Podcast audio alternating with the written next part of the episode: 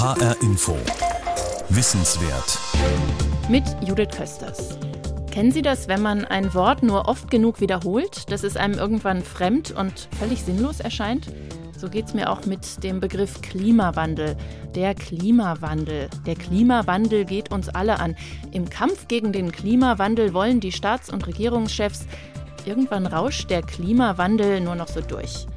Damit es Ihnen nicht so geht, wenn Sie demnächst zum Klimagipfel in Bonn wieder viel zum Klimawandel hören, machen wir heute diese Sendung. Es geht um Brot, um neue Häuser und ums Wetter. Denn das hängt alles zusammen. Erstens.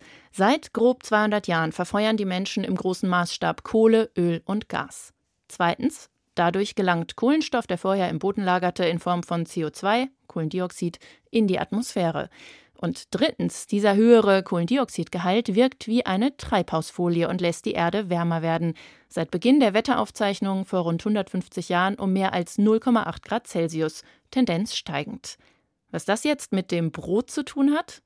Der höhere CO2-Gehalt in der Luft wird Wissenschaftlern zufolge auch unser Getreide verändern und damit den Geschmack und die Konsistenz unseres Brots. Hanna Immich berichtet. Eine Bäckerei im Frankfurter Nordend. Durch eine Glasscheibe kann man direkt in die Backstube schauen. Hier wird noch rund um die Uhr selbst gebacken. Der Biobetrieb mit regionalen Produkten ist besonders auf eine gute Ernte angewiesen.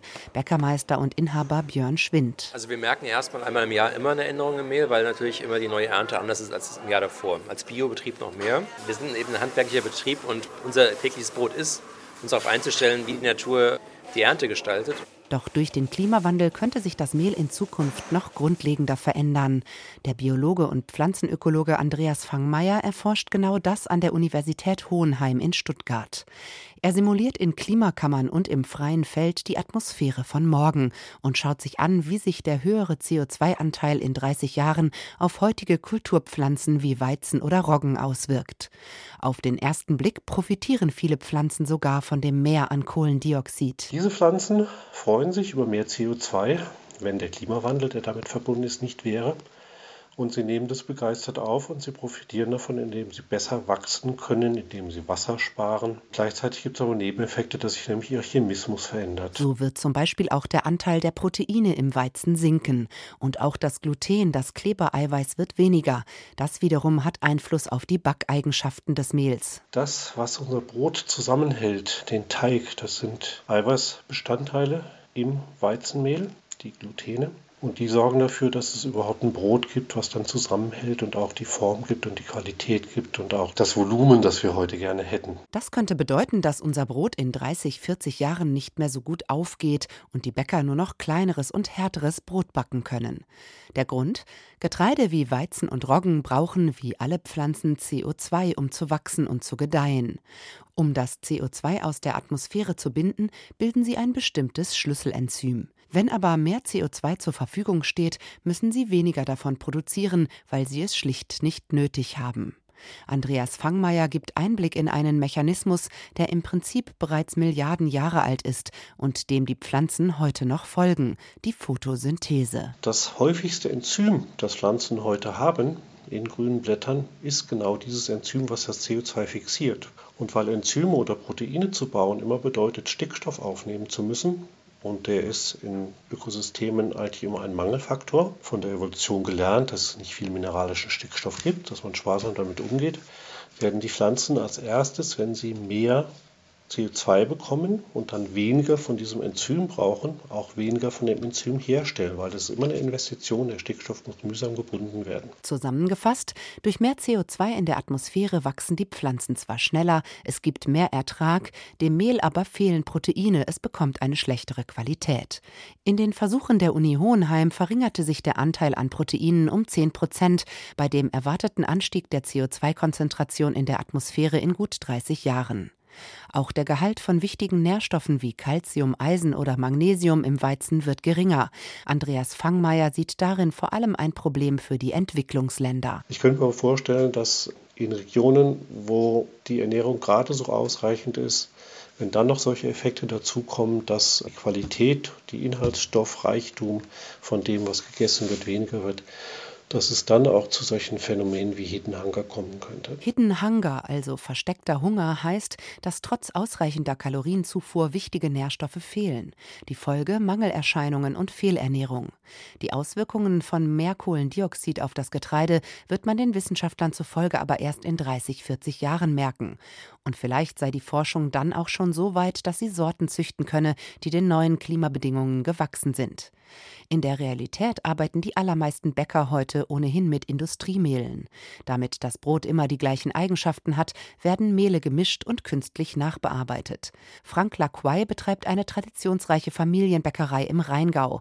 Er benutzt nur Mehle aus der Region und verzichtet auf Industriemehl und das ganz bewusst. Das sind dann erstens viele verschiedene Mehle, nicht mehr aus unserer Region, sondern aus ganz Europa, unter Umständen sogar aus Übersee, Amerika, Kanada Weizen wird da immer gerne genannt, weil das ein besonders proteinreicher Weizen ist, der bei uns so gar nicht wächst. Bislang spüren die Bauern und Bäcker vor Ort noch keine Änderungen am Getreide durch den Anstieg an CO2, dafür aber durch die Veränderungen im Wetter. Starkregen, Wind oder extreme Trockenheit zur falschen Zeit können die Ernte für ganze Weizenfelder zunichte machen. Es gibt aber auch den gegenteiligen Effekt. Dadurch, dass das Wetter sehr gut war im Regionalen die letzten Jahre, dass wir eher bessere Qualitäten hatten, was vor allem das Gluten, also den, den Eiweiß angeht. Noch macht der Klimawandel Björn Schwind und seinen Bäckern im Frankfurter Nordend keine Probleme, auch weil seine Bäckerei vor allem Vollkornprodukte herstellt. Die sind nicht so sehr darauf angewiesen, dass der Teig gut steht und fluffig aufgeht. Der Bäcker macht sich noch relativ wenig Sorgen. Trotzdem. Also bei dem Baguette zum Beispiel merkt man das, wenn der Kleber nicht passt. Das würde mir tatsächlich Sorgen machen, weil man ein Produkt nicht mehr so machen kann, wie wir es machen würden. Ja. Wenn sich das Getreide in der Region durch den Klimawandel tatsächlich ändert, dann könnte also auch das Brot von Björn Schwind irgendwann anders schmecken. Aber schwarzmalen will der Biobäcker nicht. Wenn ich mir immer Sorgen machen würde, was nächstes Jahr ist oder morgen in Zukunft, dann dürfte man gar nichts mehr machen. Ich weiß nur, dass wir zumindest alles dafür tun, dass es nicht so passiert. Also wir arbeiten jetzt CO2-neutral. Also wenn es kommt, wir waren es nicht. Das Klima verändert sich und damit unser Brot. Der Klimawandel rückt uns langsam auf die Pelle. Das merkt auch, wer aufmerksam den Wetterbericht verfolgt. Extremwetterereignisse nehmen weltweit zu. Wirbelstürme, Starkregen, Dürren. Meteorologen und Wettermoderatoren kommen an dem Thema nicht mehr vorbei. Aber wie im Alltag damit umgehen? Schließlich ist der Wetterbericht im Radio oder Fernsehen meist eine kurze, schön locker präsentierte Angelegenheit. Die Erkenntnisse über weltweite Klimazusammenhänge dagegen sind hochkomplex. Wie soll man das zusammenbringen? Genau das versucht das Netzwerk Climate Without Borders. Was die Wetterkollegen damit wollen, das erklärt Hanna Immich. Angefangen hat alles mit einer WhatsApp-Gruppe. Die Idee, sich über Wetterphänomene, Klimawandel, wissenschaftliche Studien auszutauschen und zu vernetzen. Die belgische Wettermoderatorin Jill Peters engagiert sich seit Jahren in Sachen Klimawandel. Vor allem in Zeiten von Fake News ist es wichtig, eine vertrauensvolle Quelle zu haben. Es ist eine große Herausforderung für die Wettermoderatoren, sich zusammenzutun und gegenseitig zu inspirieren, zu bestärken und über den Klimawandel zu reden und das Wissen weiter zu verbreiten.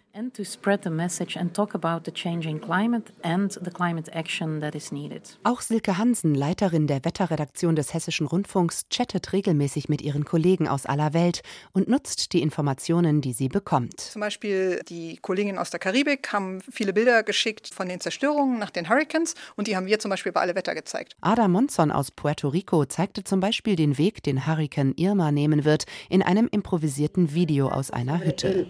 noreste de Puerto Rico o bien puede estar a unas 60 millas Da sie im. Hurrikangebiet schlechte Internetverbindung hatte, habe sie Karten und Infos über den Verlauf des Hurrikans über WhatsApp von einem Kollegen aus Miami in den USA bekommen. Über 140 Wettermoderatoren rund um den Globus tauschen sich in der Gruppe aus.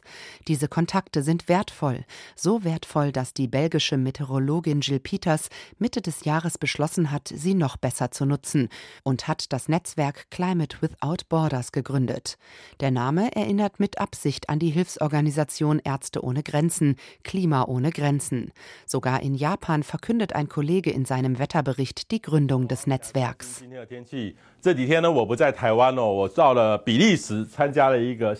Das Netzwerk versteht sich als Schnittstelle zwischen der Weltwetterbehörde WMO, der Klimaforschung und den Medien. Mit Unterstützung unter anderem der Vereinten Nationen wollen die 25 Gründungsmitglieder konkrete Projekte umsetzen und zum Beispiel Online-Fortbildungen organisieren. Because weil nicht alle Wettermoderatoren sich mit der Klimaforschung auskennen, geht es erstmal darum, sie fortzubilden.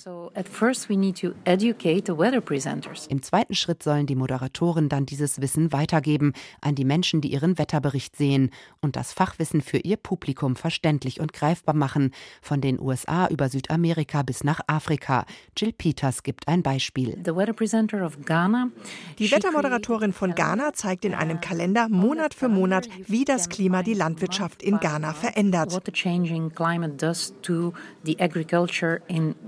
Climate Without Borders ist noch jung. Die Website ist seit Juni 2017 online. Den Klimawandel deutlich zu machen und zu erklären, darum geht es den Wettermoderatoren und damit auch klarzumachen, dass er uns alle angeht, weil das Klima sich weltweit verändert und nicht an Landesgrenzen Halt macht. Wie Kollegen aus Wetterredaktionen rund um den Globus sich gegenseitig bei der Berichterstattung über Klimaphänomene unterstützen.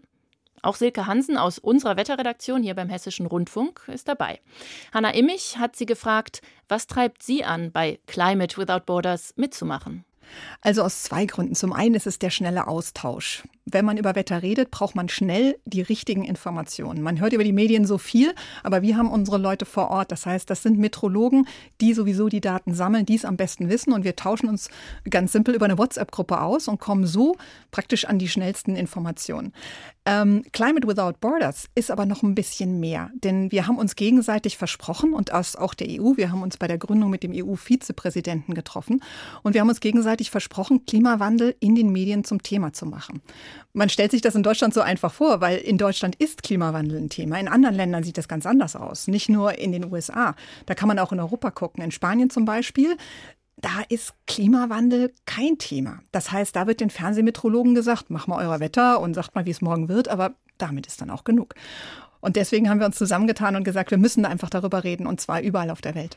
Was heißt das dann? Dann steht ein japanischer Wettermeteorologe äh, vor seinem Wetterbericht und erzählt auch mal, was den Klimawandel ausmacht oder wie muss man sich das vorstellen? Genau so. Also wir versuchen einfach Wetterphänomene weltweit einzusortieren und einfach zu sagen, das sind Sachen, die sind vielleicht früher auch passiert, aber nicht in der Häufigkeit. Oder hier ist es wärmer geworden oder da ist es kälter geworden, da ist was geschmolzen.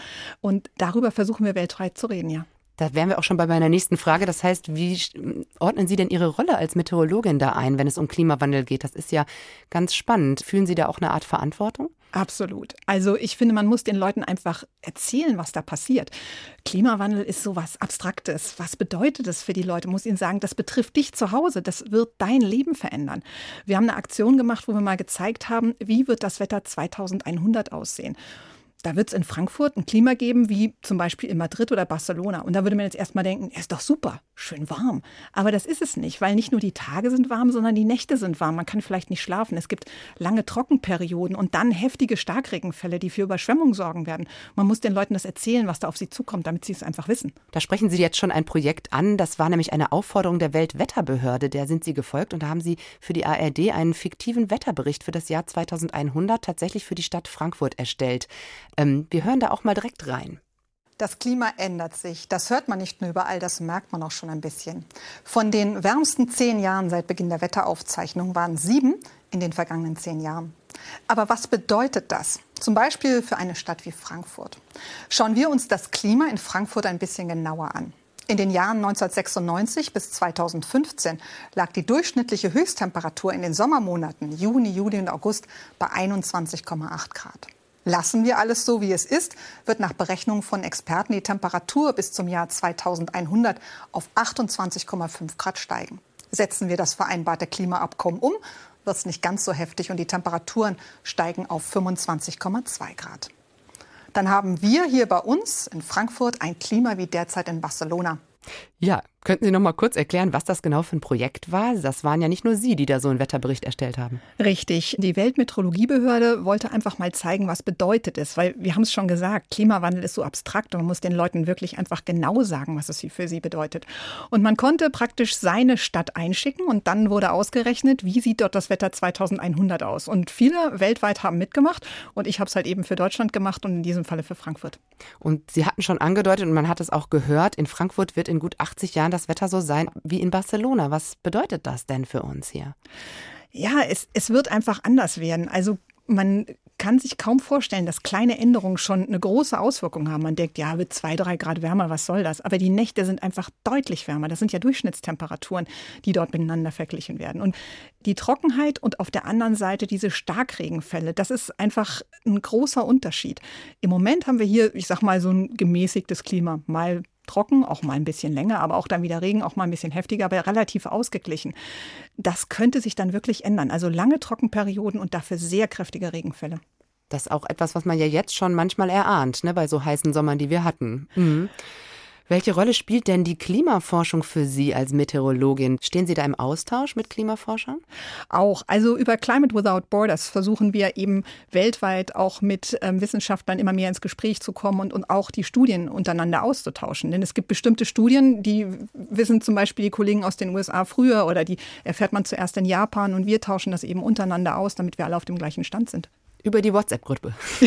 Über die WhatsApp-Gruppe. Die WhatsApp-Gruppe ist einfach unglaublich toll. Also mhm. ähm, wir treffen uns ein bis zweimal im Jahr, also natürlich nicht immer alle, aber zumindest in kleinen Kreisen und dann tauschen wir uns miteinander aus, reden miteinander. Dann weiß man auch, wer das ist und dann kann man mit diesen Informationen ganz anders umgehen. Und natürlich sind wir auch miteinander befreundet und machen uns umeinander Sorgen.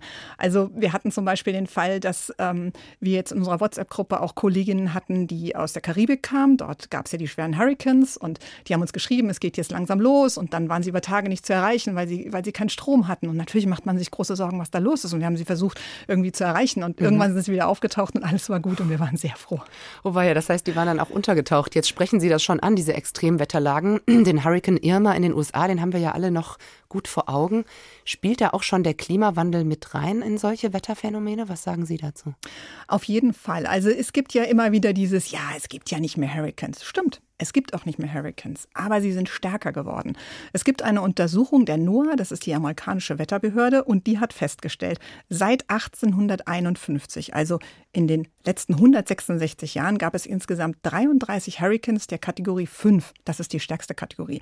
Zehn davon waren in den ersten 110 Jahren und die anderen 23 waren in den letzten 56 Jahren. Das heißt, man merkt, diese Hurricanes werden intensiver und sie werden zerstörerischer. Und das ist eben die Gefahr. Nun gibt es ja vor allem in den USA, aber auch hier bei uns ja Menschen, die nicht daran glauben, ne, dass die Erderwärmung menschengemacht ist. Wie gehen Sie mit Klimaskeptikern um? Wir versuchen ihnen einfach ähm, sie von der Realität zu überzeugen, einfach mit Daten und Fakten. Also gelegentlich treffen wir schon auf Klimaskeptiker, Menschen, die sagen, ja, ist ja alles totaler Blödsinn.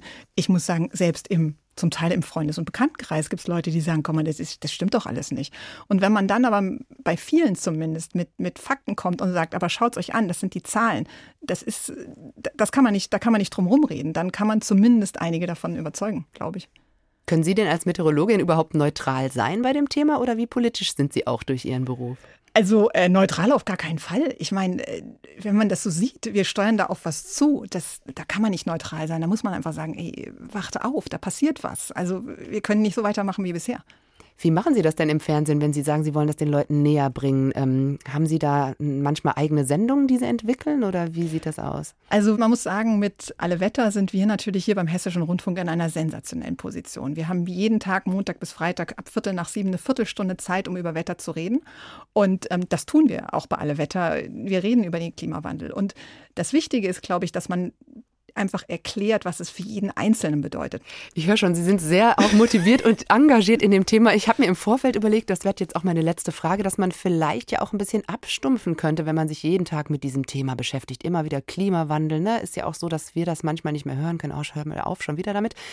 Wie ist das? Welches Verhältnis haben Sie persönlich zu den Veränderungen? Lässt Sie das innerlich kalt oder berührt es Sie auch persönlich? ich glaube, das merkt man, dass mich das sehr berührt. Also selbst wenn man jeden Tag damit zu tun hat, dann berührt es einen vielleicht noch mehr, weil man einfach sieht, was passiert. Mhm. Und, äh, und weil man weiß, dass es so nicht weitergehen kann, sondern dass man wirklich was tun muss. HR Info. Wissenswert. Hanna Immich im Gespräch mit Silke Hansen aus der HR Wetterredaktion. Selbst wenn das 2015 beschlossene Pariser Klimaabkommen wie geplant umgesetzt wird, im günstigen Fall also, wird es wärmer werden bei uns. Sie haben es gerade gehört, im Jahr 2100 dürfte dann in Frankfurt ein Klima herrschen wie jetzt in Madrid oder Barcelona. Für Stadtplaner gehört der Umgang mit dem Klimawandel inzwischen zum Alltag. Frank Angermund schaut sich das Beispiel Frankfurt an.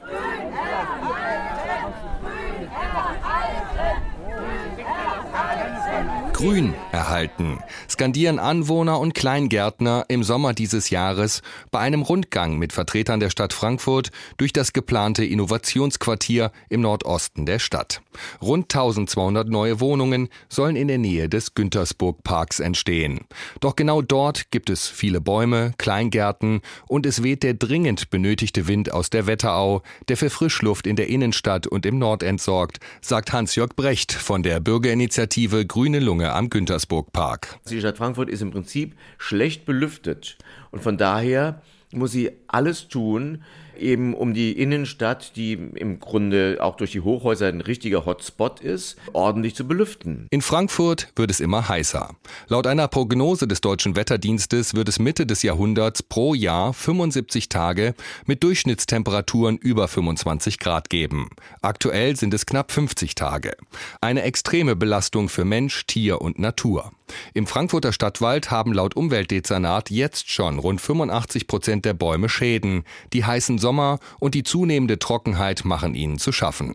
Gleichzeitig muss die Stadt Frankfurt bauen, um der wachsenden Bevölkerung ausreichend Wohnraum zur Verfügung zu stellen und um den steigenden Miet- und Immobilienpreisen etwas entgegenzusetzen.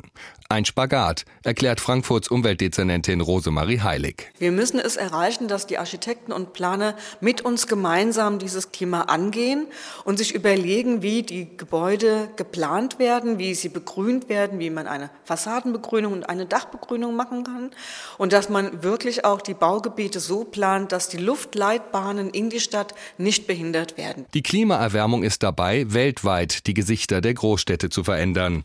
Frankfurt hat einen Klima Klimaplanatlas erstellt, der zeigt, wo es künftig besonders heiß ist, wo nicht mehr gebaut werden darf und wo die Frischluftschneisen freigehalten werden müssen.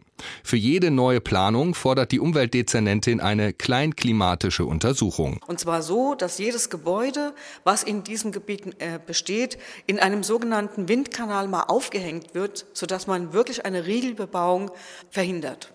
Die Stadtregierung versucht, Kompromisse zu finden.